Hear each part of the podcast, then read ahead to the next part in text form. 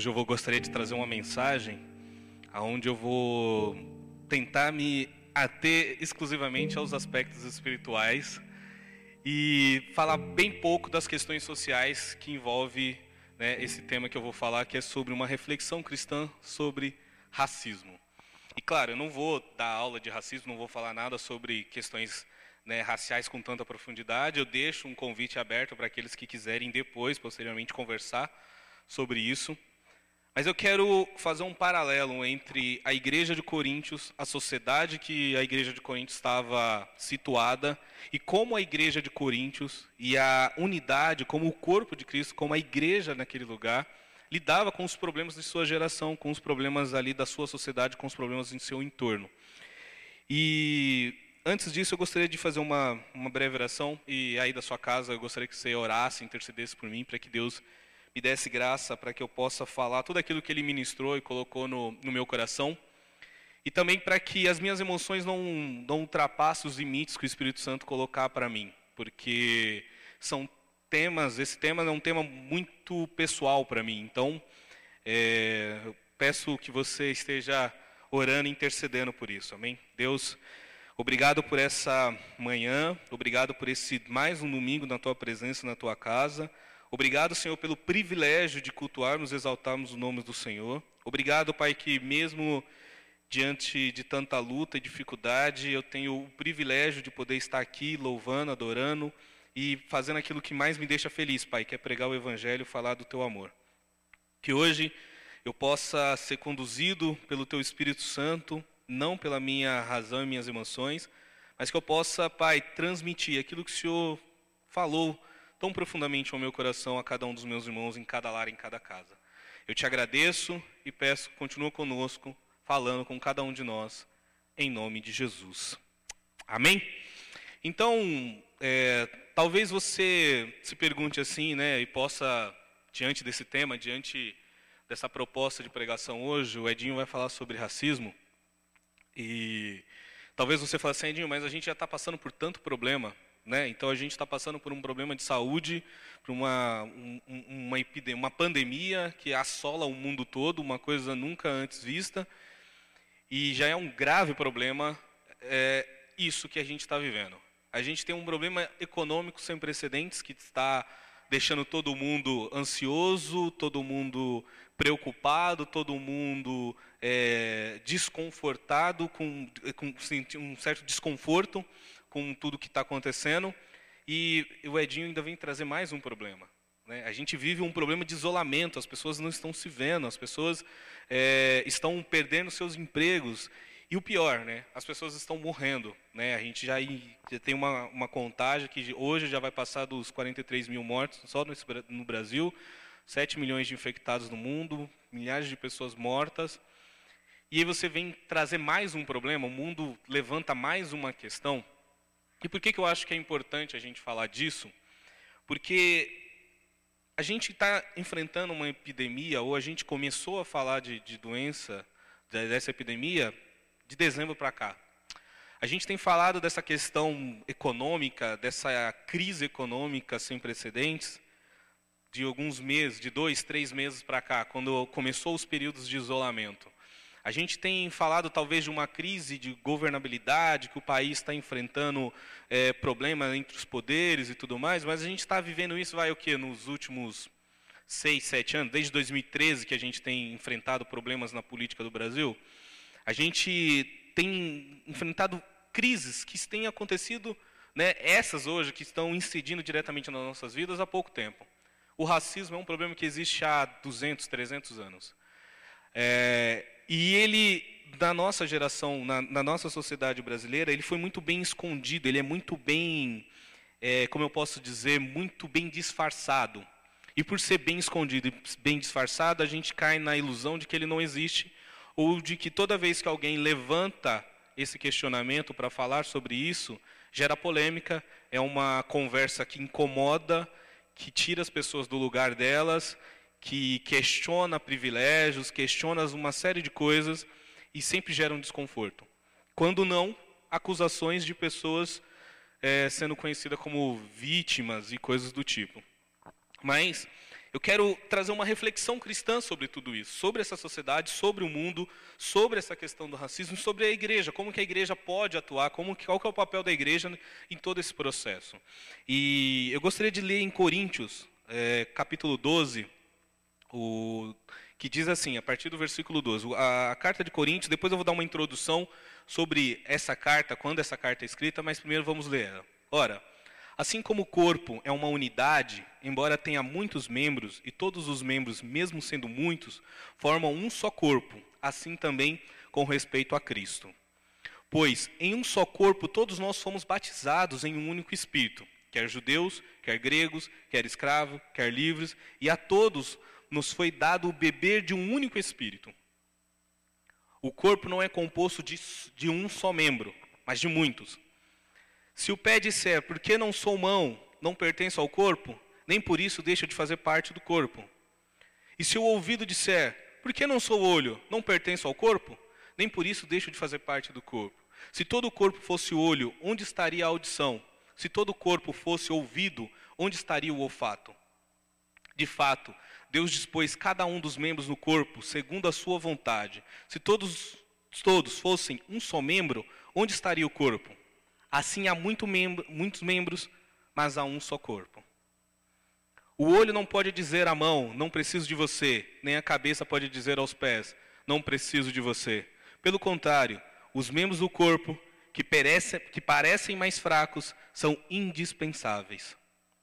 E os membros que pensamos serem menos honrosos, tratamos como em especial honra. E os membros em que, em que nós são indecorosos, são tratados com decoro especial.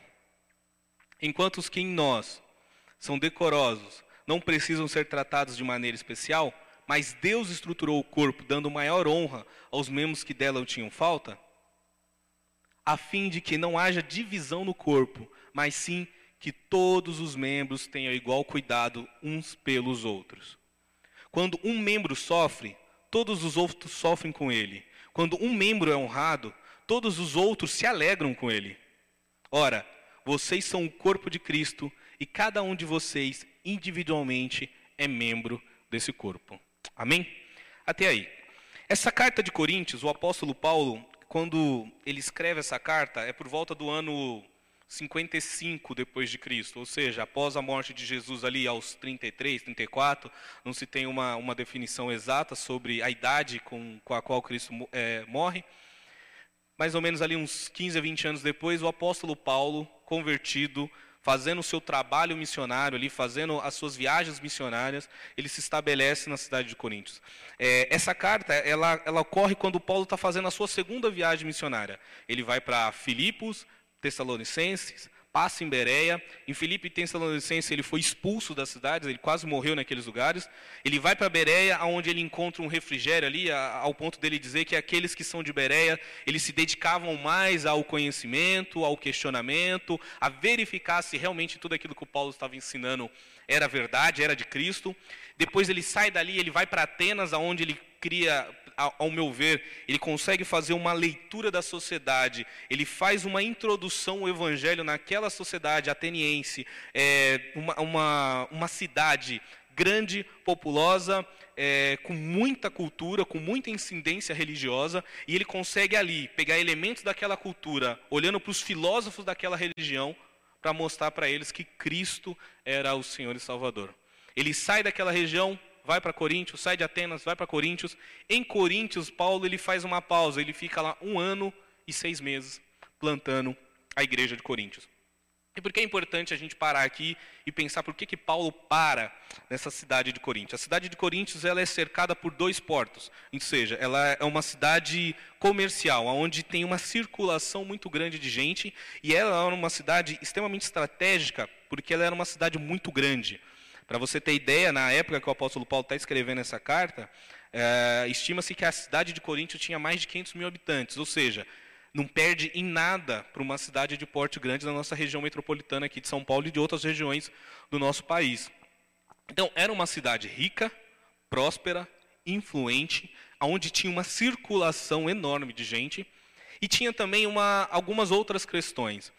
Essa cidade de Corinto era uma cidade nova, porque ela havia sido destruída tempos atrás por terremotos, por invasões. Então era uma cidade em reconstrução, era uma cidade nova. E nessa cidade nova tinha um templo, lá em Corinto, um templo de uma deusa chamada Afrodite. E nesse templo havia mais de mil prostitutas sacerdotisas, que ao final dos dias, que ao final do dia, no, no, quando raiava a noite, elas desciam para a cidade para ter relações sexuais com aqueles que quisessem pagar. E essas relações sexuais de prostituição não era só uma relação de prostituição, era um ato também religioso esse processo. Então, é, o apóstolo Paulo ele para nessa cidade, ele começa a observar tudo isso, ele começa a ver as especificidades dessa sociedade, que era uma sociedade extremamente promíscua, uma sociedade extremamente é, vaidosa com questão à luxúria e ao dinheiro. E o apóstolo Paulo ele estabelece ali por um ano e seis meses e fala: aqui é uma um excelente lugar para abrir uma igreja. Talvez eu e você, quando olhássemos para essas características, falasse assim: não, esse lugar não vai prosperar. Abrir igreja aqui não vai dar certo. Olha quantos problemas, quantos empecilhos, quantas coisas jogando contra se abrir uma igreja neste lugar. E para o apóstolo Paulo, para Deus, aquilo era um lugar estratégico. Talvez eu e você, a gente olha para a localização, né? eu já ouvi muitas vezes esse relato aqui dentro da nossa igreja, por isso o quanto é difícil ter igreja neste lugar, na aldeia da Serra, nessa região, o quanto é difícil. E quando eu olho para o relato de Coríntios, eu acho que Deus fala para mim para você, fala assim, então, é um lugar perfeito para abrir uma igreja. É um lugar perfeito para instalar uma igreja. Ah, mas a, as características da aldeia é A, B, C, D, X, Y, Z. E Deus fala, perfeito. É por isso que eu vou abrir uma igreja aí. É por isso que aí precisa de uma igreja. É por isso que aí, como diz a palavra, onde abundou um pecado, superabundou a graça. É por isso que aí precisa de homens e mulheres fazendo a diferença, levando o evangelho aos corações. E o apóstolo Paulo ele estabelece essa igreja em Corinto e depois ele vai para uma outra cidade, Éfeso. E depois que ele está lá em Éfeso, ele recebe uma carta de uma mulher, uma cristã, chamada Chloe, aonde ela faz algumas inquietações ao apóstolo Paulo, porque a igreja de Coríntios, depois que Paulo sai, a igreja de Coríntios passa a ter alguns problemas. E quais são esses problemas que a igreja de Coríntios passa a ter? Ela é uma igreja que ela começa a personificar as lideranças, ou seja, um fala, eu sou de Paulo, eu sou de Apolo, eu sou de Pedro. Aí tem os crentes, sempre tem os crentes, né? Os crente é chato. Aí sempre tem uns crentes que falam, não, eu sou de Jesus, eu não sou de ninguém, eu sou o mais espiritual de todos. E tinha uma divisão. Eu sou de um, eu sou de outro, eu sou de outro. Então, as pessoas personificaram. As nossas igrejas hoje não fazem isso. A gente não cultua os nossos líderes. Né? Em lugar nenhum a gente vê isso. Mas lá em Coríntios, faziam-se. Havia uma outra questão muito complicada também na igreja de Coríntios. Ah, havia uma divisão, ou seja, membros que disputavam entre si ao ponto de quase brigarem, de ter que chamar pessoas, juízes de fora, gentios, pessoas que não eram nem da família cristã, que nem faziam parte da mesma comunhão, para poder resolver os problemas dele. Era irmão processando irmão, era irmão ameaçando irmão, era irmão brigando contra irmão. Havia uma divisão muito grande. Então, tinha uma idolatria às personalidades ali, as facções dentro da igreja, os grupinhos, as panelinhas. Havia também as divisões ah, chegando aos extremos. Dentro da própria igreja, a ideia dessa sociedade pecaminosa, essa sociedade é, com, com tanta lascívia, com tanta imoralidade sexual, entrou dentro da própria igreja. E o apóstolo Paulo ele vai relatar que a igreja ela achou que estava tudo bem, que poderia ter essa, essas questões, essas, essas, é, essas desvios morais dentro da igreja que estava certo. Então era uma igreja que era extremamente imoral, uma igreja extremamente infiel aos padrões daquilo que Deus estava trazendo, aquilo que Deus estava reinventando, aquilo que Deus estava mostrando para a igreja, mostrando para o seu povo. Essa era a igreja de Coríntios. E acima de tudo era uma igreja desunida, uma igreja que não se importava uns com os outros, uma igreja que não praticava o ato e o afeto primordial do amor. E o apóstolo Paulo ele olha para essa igreja e em resposta a essa irmã que manda uma indagação para ele, Paulo, olha o que está acontecendo com a igreja de Coríntios. E aí o apóstolo Paulo começa a escrever cartas às igrejas de Coríntios só conhecimento teológico sem muita necessidade não vai fazer diferença nenhuma na tua vida, mas essa carta de 1 Coríntios, na verdade, é a segunda carta que, que Paulo está mandando para essa igreja. O apóstolo Paulo mandou quatro cartas para a igreja de Coríntios, só que a gente só tem duas. Essa, 1 Coríntios, que na verdade é a segunda carta, e a segunda Coríntios, que na verdade é a quarta carta, que é a, é a, é a última que ele manda. A primeira e a terceira se perderam na história. Então, é, é uma igreja que demandou muito esforço para que o apóstolo Paulo conseguisse, mesmo à distância, mesmo enviando Timóteo, mesmo enviando Lucas, mesmo enviando homens que ele foi ali discipulando, foi treinando ao longo do caminho, ele teve que muito trabalho para poder fazer com que essa igreja não se deixasse dominar pela sociedade, pelas influências culturais que a cercava. E isso não é diferente com a gente hoje. A gente vive numa sociedade, a gente vive. É, a, por que, que a gente, a igreja, ela é tão influenciada? Por uma questão muito simples. A sociedade é constituída de pessoas. A igreja está dentro da sociedade. A igreja é constituída de pessoas. Isso é simples. As pessoas apreendem, vivem, experimentam coisas na sociedade, coisas na cultura, coisas no seu dia a dia, e fazemos uma distinção, ou não fazemos a distinção dentro da igreja. Achamos que não, eu posso incorporar essas práticas aqui dentro. Ontem eu estava ouvindo uma pregação rabínica, onde o, o, um, um, rabino chamado é, Shaim, esqueci o, primeiro nome dele, que é bem difícil, mas só o sobrenome que eu lembro, que é Shaim. Ele é um dos rabinos mais importantes para a cultura judaica, hoje ainda, no, no século 21. E ele fala o seguinte, que o problema dos judeus na diáspora é que eles assimilaram a cultura com muita facilidade. Eles permitiram que as tradições, os dogmas, as doutrinas, os ensinamentos dele se assimilassem, se misturassem, fizessem uma junção com a cultura da qual eles foram parar, com a cultura, os povos, os países dos quais eles foram dispersos. Isso fez com que eles se enfraquecessem na sua tradição e, logicamente, ali desobedecessem e fizessem algo contra Deus.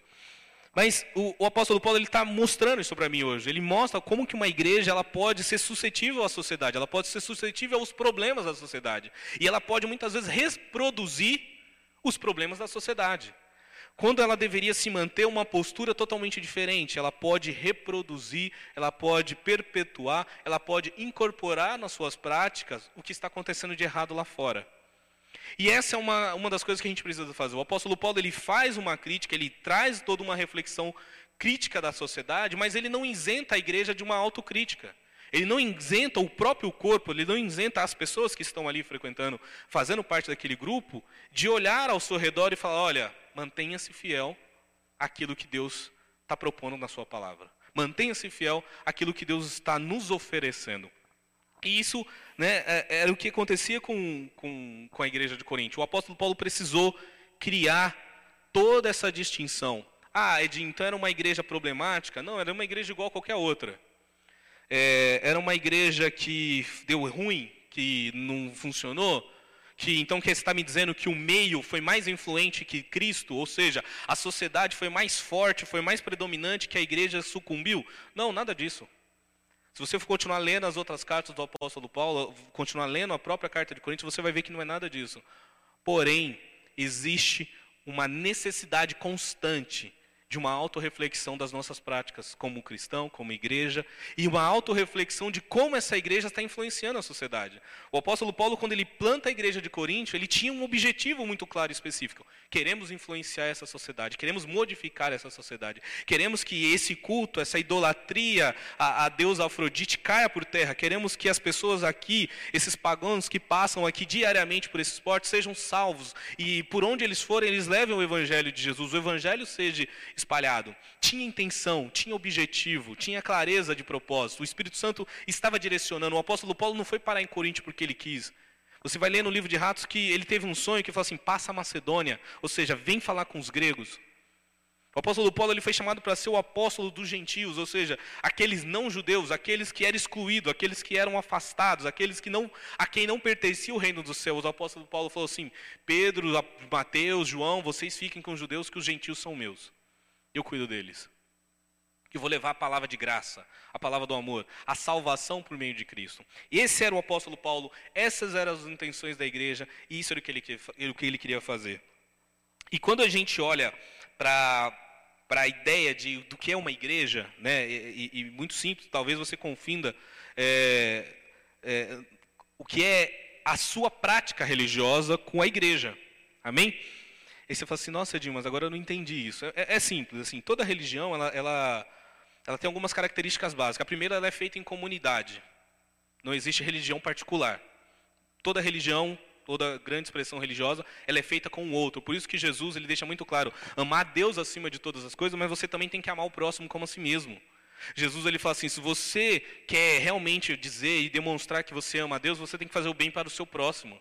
É, as pessoas perguntam Jesus: quem é o meu próximo? Jesus fala: olha, havia um homem que ele estava descendo uma estrada, ele foi é, espancado, bateram nele, roubaram ele, deixaram ele largado no meio da estrada. Passou um sacerdote, olhou para aquele homem, viu, passou de lado. Passou um levita, olhou para aquele homem, passou de lado. Aí veio um samaritano que eram pessoas desprezíveis para o judeu, pessoas com quem os judeus não, não se falavam, pessoas com quem os judeus tinham um certo preconceito, um certo racismo, podemos assim dizer, com aquelas pessoas, porque eles eram de uma linhagem diferente, eles cultuavam Deus de uma forma diferente, eles tinham tradições e doutrinas diferentes. Então eram pessoas afastadas, pessoas inferiores a nós, judeus.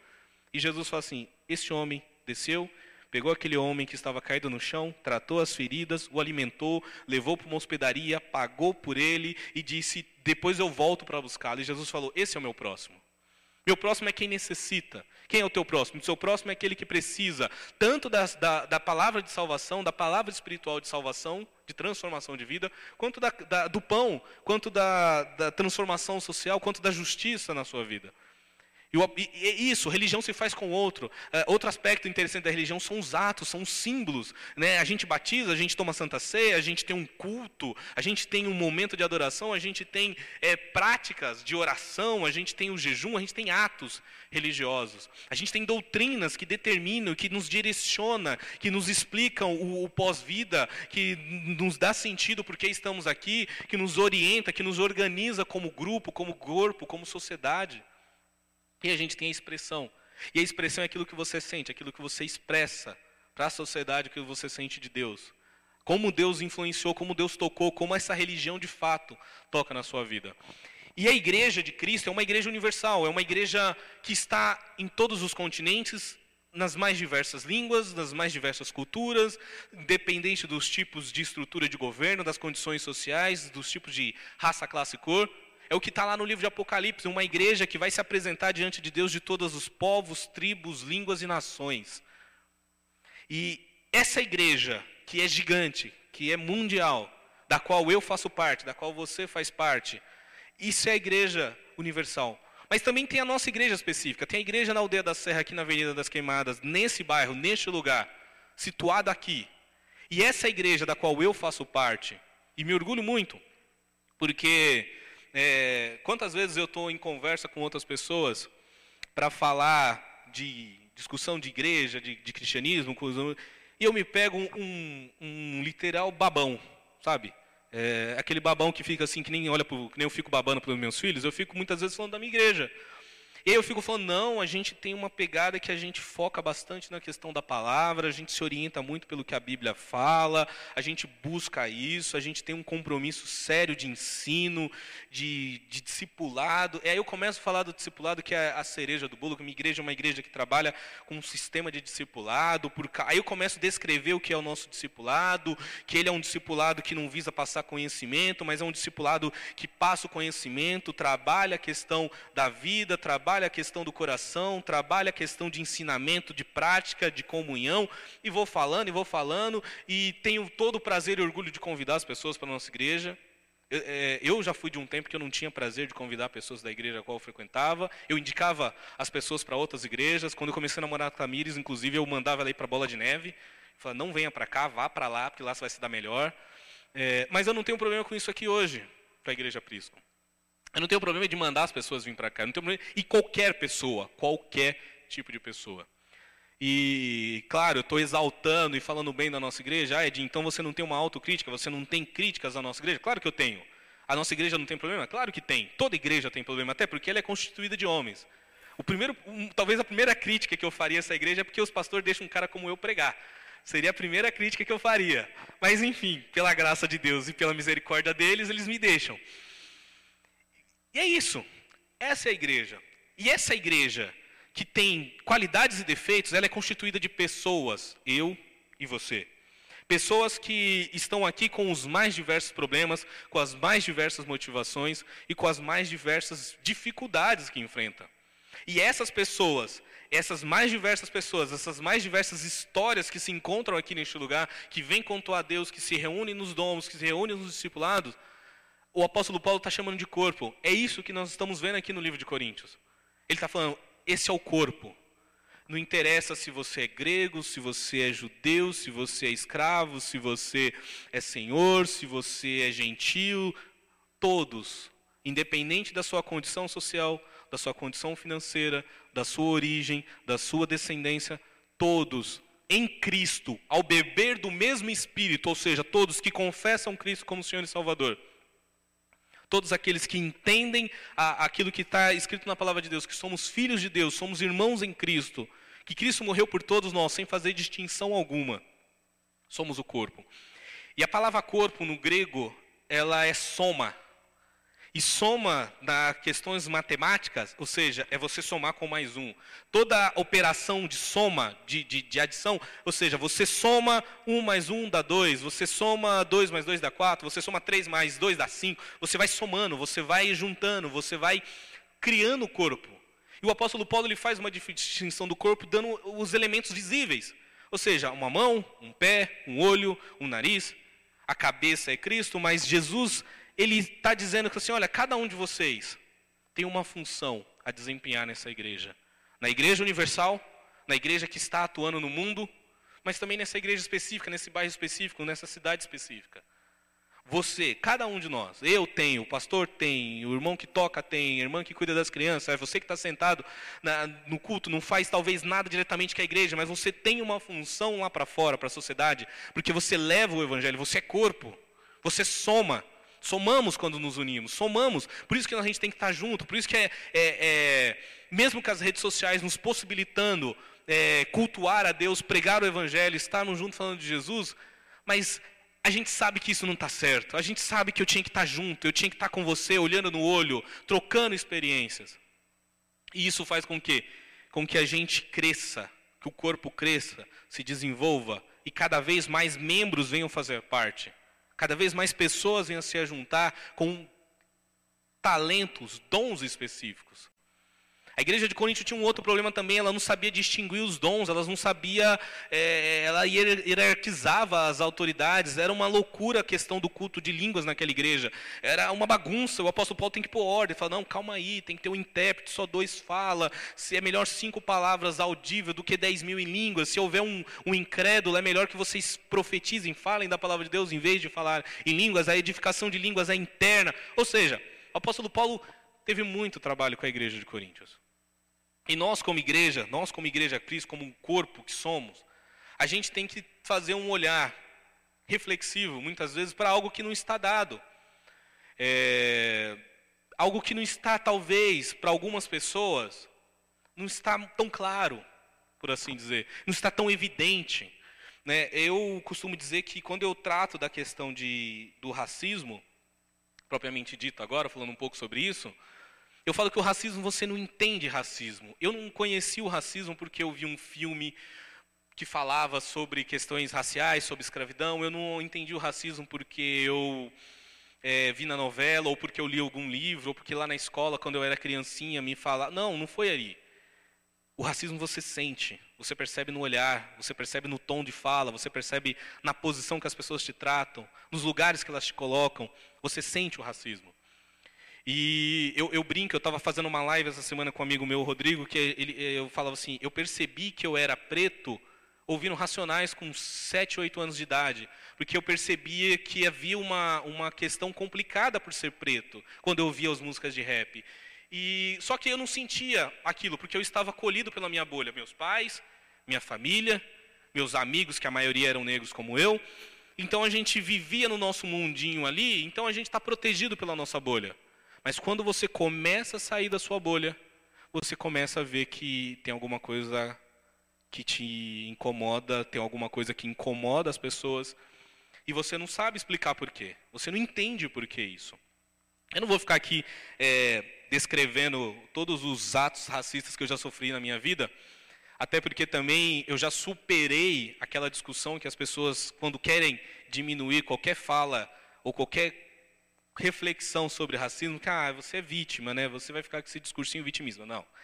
Aqui você não encontra a vítima de jeito nenhum, pode ter certeza. Eu até brinco assim, eu escutei rap demais na minha vida para não ser vítima. E só que o que, que acontece? Existe um problema gravíssimo na nossa sociedade. Assim como na sociedade de Coríntios, assim como na cidade de Coríntios, havia problemas gravíssimos que influenciava, que adentrava dentro da própria igreja, e muitas vezes a própria igreja não percebia aquilo. Hoje, nós temos problemas sociais. Eu estou trazendo um, que é o racismo. Mas a gente tem problema, por exemplo, com a questão das mulheres. O quanto a gente é uma sociedade machista e a gente trata mal as mulheres. A gente tem um problema com os idosos, a gente tem problema com o pobre, a gente tem problema, por exemplo, a, da nossa igreja, a gente tem um sério problema, né, eu falo igreja universal, que são os relacionamentos. Hoje as pessoas não conseguem se relacionar. E a pandemia tem mostrado isso, pessoas estão se separando porque não conseguem conviver uns com os outros. A gente tem inúmeros problemas dentro da igreja. Só que a gente muitas vezes cai numa ilusão de que assim, eu vou para a igreja para receber a minha bênção. E esqueço que eu sou corpo. E como o apóstolo Paulo fala assim, olha, o benefício de um, de um membro é o teu benefício. E quando um, um membro sofre, você também sofre. Ou seja, se eu estou andando, estou jogando bola e chuto o paralelepípedo, o meu pé vai doer, só que o meu corpo todo vai sofrer. Aí eu vou falar assim, ah, pé, problema é teu, você foi burro, se vira. Se vira aí, eu tô a mão, você, eu tô aqui concentrado em outra coisa. O meu olho tá com, meu audição está concentrado em outra coisa. Não. A partir do momento que eu, uma parte do meu corpo se fere, todo o meu corpo se mobiliza em função daquilo. Todo o meu corpo sente em função daquilo. Esse deveria ser o espírito que deveria reinar nas nossas igrejas. Quando alguém levanta a mão e fala, estou sofrendo por causa disso, disso, disso. Eu não deveria olhar para o lado e falar assim, ah não, você está exagerando. Ah, não, não é bem assim. Ah, não, para com isso. Não, a gente tem coisas mais importantes para tratar. E muitas vezes a gente acha que é possível. Como eu falei, se eu bater o meu dedinho, ele vai ficar me incomodando. Eu posso ir trabalhar, eu posso estudar, eu posso vir pregar, eu posso fazer N coisas. Mas eu vou continuar com o incômodo, eu vou continuar com o incômodo que vai me incomodar, que isso pode, muitas vezes, gerar um problema mais grave, se não for tratado, se não for curado. Isso é o racismo. O racismo é aquela, aquela máxima né, que trata o outro como inferior intelectual, espiritual, material, fisiológico. Ele trata o outro como inferior, ele atribui ao outro, inclusive, questões morais, ou seja, é, você é mais propenso a cometer tais e tais atos pela cor da sua pele. É, eu, uma vez, eu conto sempre isso, que foi para mim foi um exemplo muito interessante sobre um ato racista que eu sofri. Eu morava no Butantã, como eu já falei várias vezes, e lá perto tem um batalhão de polícia. E eu lembro que uma vez eu vindo da, da faculdade, né, eu tinha ido na faculdade, era um sábado isso, eu lembro.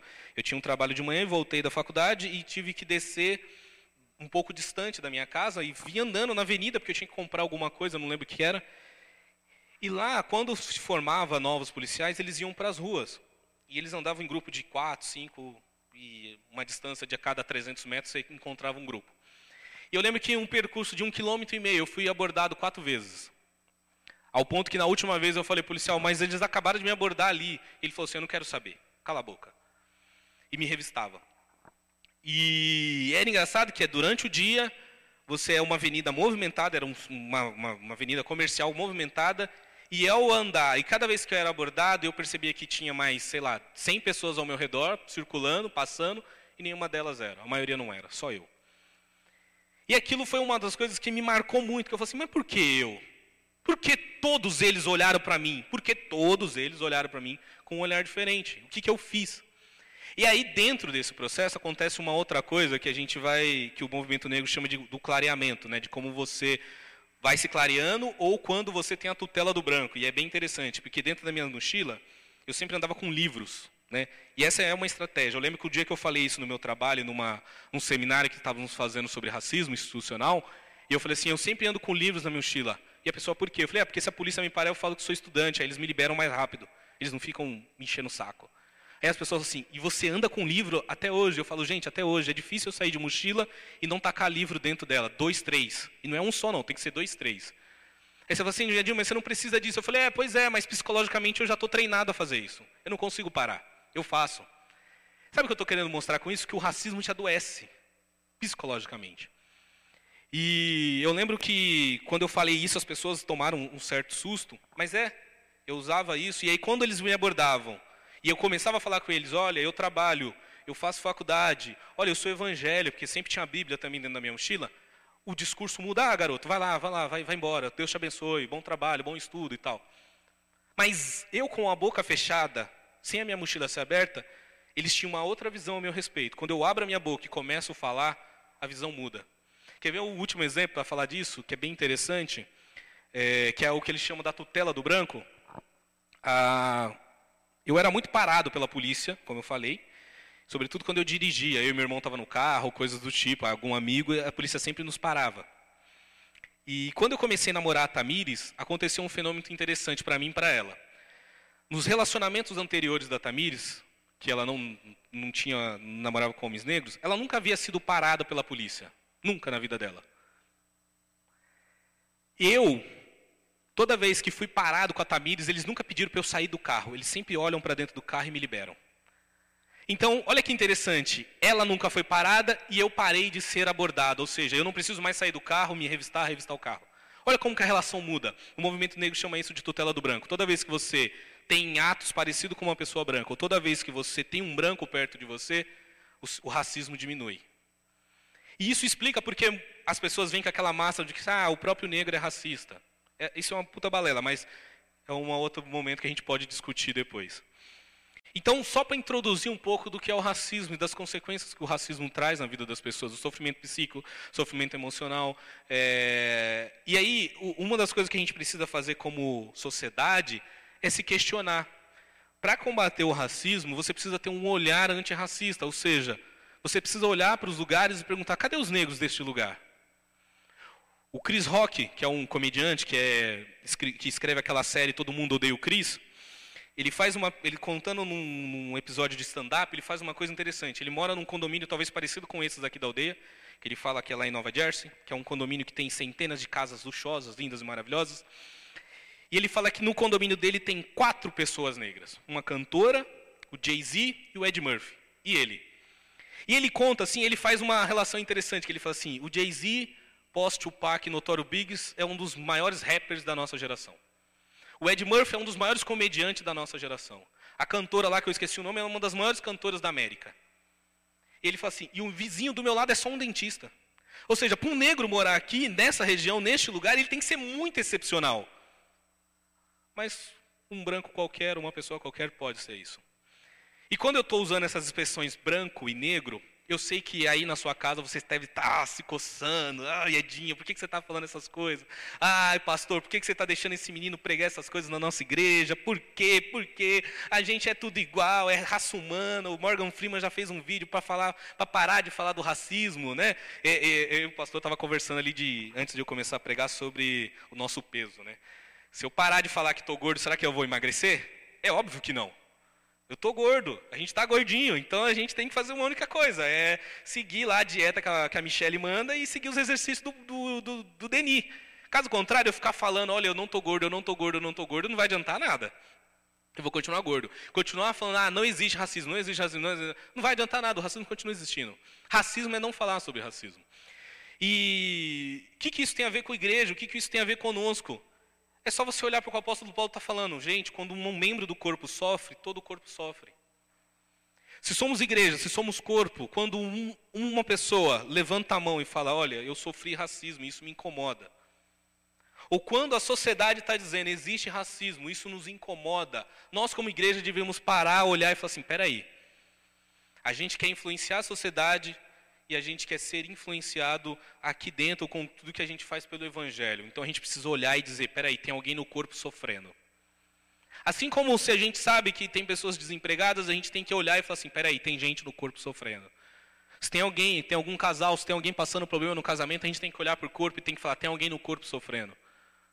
Se tem alguém com problemas da questão homoafetiva, a gente tem que olhar e falar assim: tem alguém sofrendo no corpo. E a gente se ela sofre, eu também vou sofrer. O que eu quero dizer com qual é o principal papel da igreja nesse processo para discutir uma reflexão cristã sobre o racismo? É que a igreja tem que pensar sobre racismo. E que a igreja tem que fazer um olhar e dizer como que eu posso colaborar E como eu primeiro eu posso ouvir a dor daqueles que estão dizendo, não negar. E não simplesmente. É, eu até fiz uma, uma crítica no meu Instagram quando eu vi muitos pastores usando Martin Luther King, quando começou as primeiras revoltas, né, com, com relação ao que aconteceu nos Estados Unidos e, e começou a pegar fogo pelo mundo. E não adianta você dizer, ah, mas isso aconteceu nos Estados Unidos, não tem nada a ver com o Brasil. Não, no Brasil a gente se mata muito mais, só que a gente não vê. Aquilo foi um ato que é muito inaceitável para qualquer ser humano ver alguém ser executado na frente das câmeras ali. É, você, como humano, você não consegue aceitar aquilo. Independente se fosse outra pessoa, se não fosse um negro, você não aceitaria também. E não dá mais. A gente vive numa sociedade global. A gente não está mais na igreja de Corinto, que é uma igreja fechada, que o apóstolo Paulo precisa falar com carta. O que eu fizer aqui nessa igreja hoje, de bom ou de mal, pode ganhar o mundo. Amanhã pode estar no Japão. Milhares de pessoas podem vir a conhecer a igreja Prisco pelo que eu fizer de bom ou de mal nesse lugar. Porque é um mundo conectado, é um mundo globalizado. Então, o que acontece lá reverbera aqui, o que acontece aqui reverbera lá do outro lado do mundo. A gente é uma sociedade conectada, a gente é um mundo conectado. E a, a igreja tem que ter esse papel de refletir e de pensar como o corpo pode estar sofrendo e eu não estou percebendo. Como que aquela dor no meu pé está incomodando e como que eu faço para poder sarar essa dor no pé? Porque essa dor está atrapalhando o corpo inteiro. Essa dor pode impedir com que o corpo avance. Imagine se eu estou com um problema no meu pé e preciso correr, com o meu pé doendo, eu não vou conseguir correr. Imagine que Deus tem algo para a nossa igreja, que Deus tem algo para o nosso movimento, que Deus tem algo para a igreja brasileira, que Deus tem algo para o ministério. Só que há tantas feridas no corpo que o corpo fala assim: não, não, não consigo ir rápido. Eu não consigo alcançar o que Deus está prometendo para a gente. Porque tem muita dor. Tem dor que é escura, que, que, que tem órgãos lá dentro, ou seja, o meu coração, o meu pulmão, o meu fígado, o meu rim, que não está visível como uma mão, uma orelha, um nariz, pode estar acometido de uma célula cancerígena, e aí? É um sofrimento tão interno, tão escondido, que a gente não enxerga. Muitas vezes você se pergunta, você pode se perguntar, mas por que tal coisa acontece com tal pessoa? Por que, que ela sente, experimenta e vê dessa forma? Às vezes são questões raciais que ela não fala, ela não consegue expressar. Porque dói muitas vezes falar disso. Dói muitas vezes saber que você é julgado pela cor da sua pele e não pelo que você tem. É o que eu falei. Quando eu era abordado, era pela cor da pele. Quando eu abria a boca, o julgamento mudava. Porque eles falam: olha, garoto instruído, sabe falar bem, faz faculdade, não sei o quê. libera ele. Então eu tenho que estar sempre falando para poder ser alguém, para poder ser aceito. Isso é uma coisa que é muito esforço, dói muito. Só que muitas vezes a gente não fala. Muitas vezes você busca, encobre os seus problemas. O racismo ele não interfere só na relação pessoal da pessoa. O racismo ele está na relação política, na relação econômica, na relação educacional, na relação de oportunidades. Ele atravessa todos esses cantos. Para você ter uma ideia, a religião evangélica é a religião mais negra que existe no Brasil. É 54% de negros dentro das igrejas evangélicas. E você tem um percentual de, de no máximo 12% de pastores negros. A religião mais negra tem menos líderes negros. Ou seja, os processos de liderança são sempre de homens brancos, de mulheres brancas. Mulheres nem tanto, porque a gente tem um outro problema que é uma outra discussão para falar de mulheres. É o outro problema que a igreja precisa saber lidar. A igreja vai resolver o problema do racismo no mundo? Não vai. A igreja vai resolver o problema do racismo na cidade de Barueri? Não vai. Mas a igreja pode tratar dos problemas. A igreja pode ter um olhar atento. Eu nunca experimentei nenhum ato racista na igreja Prisco e nunca vi nenhum ato racista na igreja Prisco. Graças a Deus por isso. E me sinto muito feliz, me sinto muito bem por isso. Mas a gente pode estender esse olhar bom que essa igreja tem para outros cantos. Você, como um cristão, como um membro do corpo, pode levar esse olhar cristão para dentro do seu trabalho, para sua faculdade, para todo lugar que você está, e toda vez que você vê um ato de racismo, você poder se posicionar contra. Você poder ter um olhar contra. É, conhecer, é, ser antirracista é primeiro dar oportunidades, é segundo ver as contribuições que pessoas negras têm a oferecer. As pessoas adoram usar o Martin Luther King para falar de pacifismo, né? Ah, começa a ter quebra-pau, começa a ter gente na rua protestando, as pessoas pegam os vídeos do Martin Luther King, foto do Martin Luther King, frase do Martin Luther King, fala, olha, é um pastor pacífico. Ele não brigou, e é geralmente pessoas que nunca leram nada, nunca viram nada, não entendem nada de Martin Luther King. Martin Luther King não foi um passivo, ele foi um pacifista. Ser passivo é diferente. Ele está diante do presidente dos Estados Unidos que está dizendo: olha, não vou trabalhar essa questão de votação aí para negro, porque isso aí vai dar dor de cabeça. Vamos cuidar de outras coisas. Ele fala: bom, se você não cuidar da questão do direito do negro poder votar, não tem conversa com você. Você acha que isso é ser pacífico? Ele está declarando guerra ao presidente dos Estados Unidos. Martin Luther King era conhecido, era é, visto pelo FBI como o inimigo público número um em 1968, o comunista número um da nação. E ele não foi morto porque ele libertou os negros. Ele foi morto porque ele queria a igualdade econômica entre brancos e negros. Aí mataram ele. Uma coisa é você ter o direito ao voto, outra coisa é você querer ter condições econômicas e financeiras iguais. Aí já está pedindo demais. E é por isso que ele morreu. E quando eu vejo pastores e pessoas usando uh, a figura do Martin Luther King para justificar ou para abafar o discurso do oprimido, para dizer, olha, pare de reclamar, fique em paz, coloca na mão de Deus, ora. Eu fico imaginando se Martin Luther King, inclusive, ficasse só orando e não fizesse nada, não tivesse uma postura diferente. As relações, para acontecer no macro, elas precisam primeiro acontecer no micro. As discussões, o debate, a reflexão, o entendimento, a sua oração, a sua mensagem de esperança para uma pessoa que sofreu racismo, e você pode dizer para ela assim, olha, eu sei que você pode, né, talvez você encontre alguém que sofra racismo, ou que sofreu, ou você conheça alguém, ou você tenha sofrido, você fala assim, nossa, tá, e a igreja? Sabe o que a igreja vai dizer para você, tem que dizer para você, e tem que fazer para você? A igreja tem que olhar para você, te abraçar e dizer, vem aqui porque aqui você é corpo. Aqui a sua dor é sentida por todos. Aqui o seu sofrimento é sentido por todos. Aqui você encontra refrigério, aqui você encontra paz. Aqui você encontra um Deus, aqui você encontra um Salvador que vai trazer cura para a tua ferida, que vai pôr um bálsamo na tua dor. É aqui. E sabe quem vai passar essa, esse remédio? Somos nós. Quem vai te ajudar a superar os seus crises, os seus traumas, a curar suas feridas da alma, do coração, é a minha relação com você. É a nossa comunidade, é a nossa vivência em corpo, é a nossa comunhão. O Rodrigo, na live que a gente estava fazendo, ele falou uma coisa tão forte que ele falou assim: a igreja brasileira não sabe o que é fazer santa ceia, porque como você é capaz de fazer santa ceia com todo o corpo ferido, dividido, cada um sofrendo isolado no seu canto? Que santa ceia é essa que a gente está, cada um se preocupando só consigo, quando a gente devia estar tá mais preocupado com a dor do outro? A gente está mais preocupado com o que o outro está sofrendo. E isso é um apelo. Uma reflexão sobre racismo é isso. Uma reflexão sobre cristã sobre racismo é isso. O apóstolo Paulo ele quebra as barreiras do racismo quando ele fala: olha, não existe grego, não existe judeu, não existe escravo, não existe livre, não existe gentil. Ele vai pegando todas as categorias e vai dizendo: olha, diante de Cristo vocês são todos iguais, sim, diante de Cristo. O problema é que diante dos homens nós não somos. E por não ser diante dos homens, nós nos ferimos. Mas aqueles que pregam, e a igreja do Cristo vivo, a igreja do, do, do Cristo Salvador, a igreja do Cristo da cruz, é o que está lá no livro de Apocalipse. Uma igreja de todos os povos, tribos, línguas e nações. Uma igreja onde pessoas feridas encontraram um remédio. Uma igreja onde pessoas doentes encontraram um médico. Uma igreja onde pessoas que estavam acometidas de tanta dor e de tanto sofrimento por tanto tempo encontraram alguém que ofereceu um jugo suave e um fardo leve e dizendo: Vinde a mim todos que estáis cansados e oprimidos e eu vos aliviarei. É a igreja de um, de um Cristo que olha para uma prostituta e chama ela de filha, que olha para um leproso e chama ele de filho é a igreja que olha para um pecador, para um assassino, para um homem desprezível como Paulo e transforma ele num missionário, num plantador de igreja, num, num mestre, num pastor, num líder, para mudar a vida das pessoas, para mudar a sociedade. Um homem que era tão judeu, mas tão judeu que, que perseguia e matava aqueles que sequer citasse o nome de Jesus. Mas a conversão dele foi tão radical que ele falou assim: agora eu não quero pregar nem para judeu, eu quero ir para aquele que não é judeu em hipótese alguma, eu quero pregar para o não judeu. Esse vai ouvir o evangelho.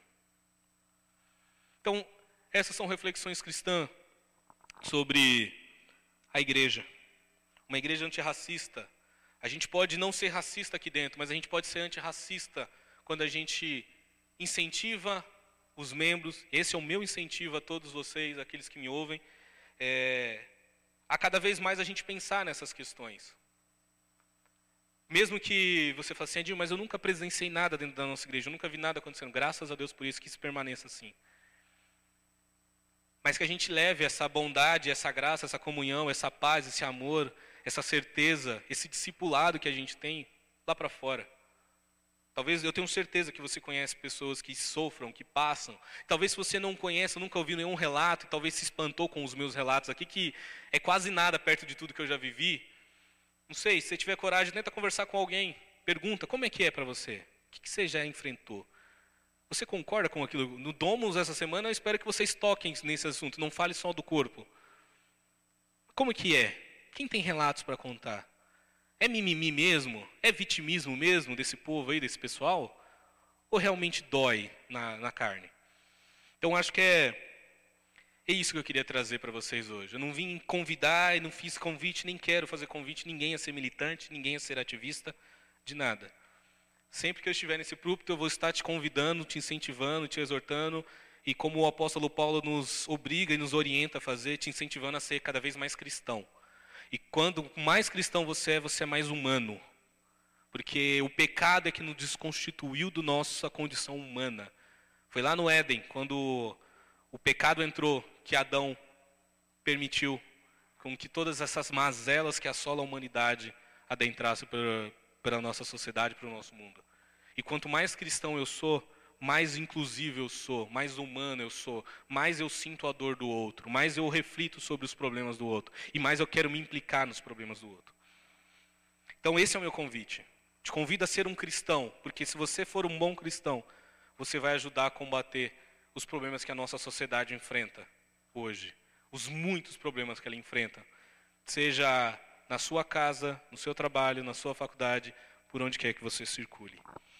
Eu tem um, um livro, eu não acho que você vai encontrar ele com facilidade, que chamou O Grito da Consciência, do Martin Luther King. É um livro muito bom. Não vou prometer que eu vou emprestar, porque ele está desfalecendo. Ele não tem mais edição, então o máximo que a gente pode fazer é eu conversarmos sobre o livro, eu emprestar por um dia ou dois, você me devolva. Mas tem uma, uma eu, quando eu li esse livro em 2005, mexeu muito comigo. E ele escreve aqui no finalzinho, ele tem um sermão que ele fez em, no Canadá em 1967. E em 68 ele é morto. E ele fala o seguinte: Sim, eu também sou vítima de sonhos adiados, de esperanças deslaceradas, mas apesar disso eu ainda tenho um sonho, porque como vocês sabem, a gente não pode desistir na vida. Quando se perde a esperança, perde-se também aquela vitalidade que faz com que a vida continue aquela coragem de existir e de prosseguir. Apesar de tudo, por isso, hoje em dia, eu ainda tenho um sonho. Eu tenho um sonho de que um dia homens se ergam e percebam que são feitos para viver uns com os outros, como irmãos. Esta manhã ainda tenho um sonho de que um dia todos os negros desse país, todas as pessoas de cor do mundo serão julgadas com base no caráter e não na cor de sua pele e de todos os homens os respeitarão por dignidade, valor e personalidade humana. Eu compartilho do mesmo sonho desse pastor batista negro que foi e é referência para o movimento, para igrejas e para tudo aquilo que ele entendeu de Cristo, que é como cristão eu preciso promover a unidade a unidade do corpo. E como cristão, eu preciso cuidar das feridas. Eu preciso cuidar daquele que se fere, daquele que está sofrendo. Amém? Eu vou parar por aqui, senão eu vou ficar falando muito e geralmente eu prego demais. Eu estou cada vez tentando corrigir isso, mas está difícil. É... Vou fazer uma oração e que Deus venha estar tá te abençoando, que você tenha um coração realmente aberto para refletir sobre tudo isso que eu falei.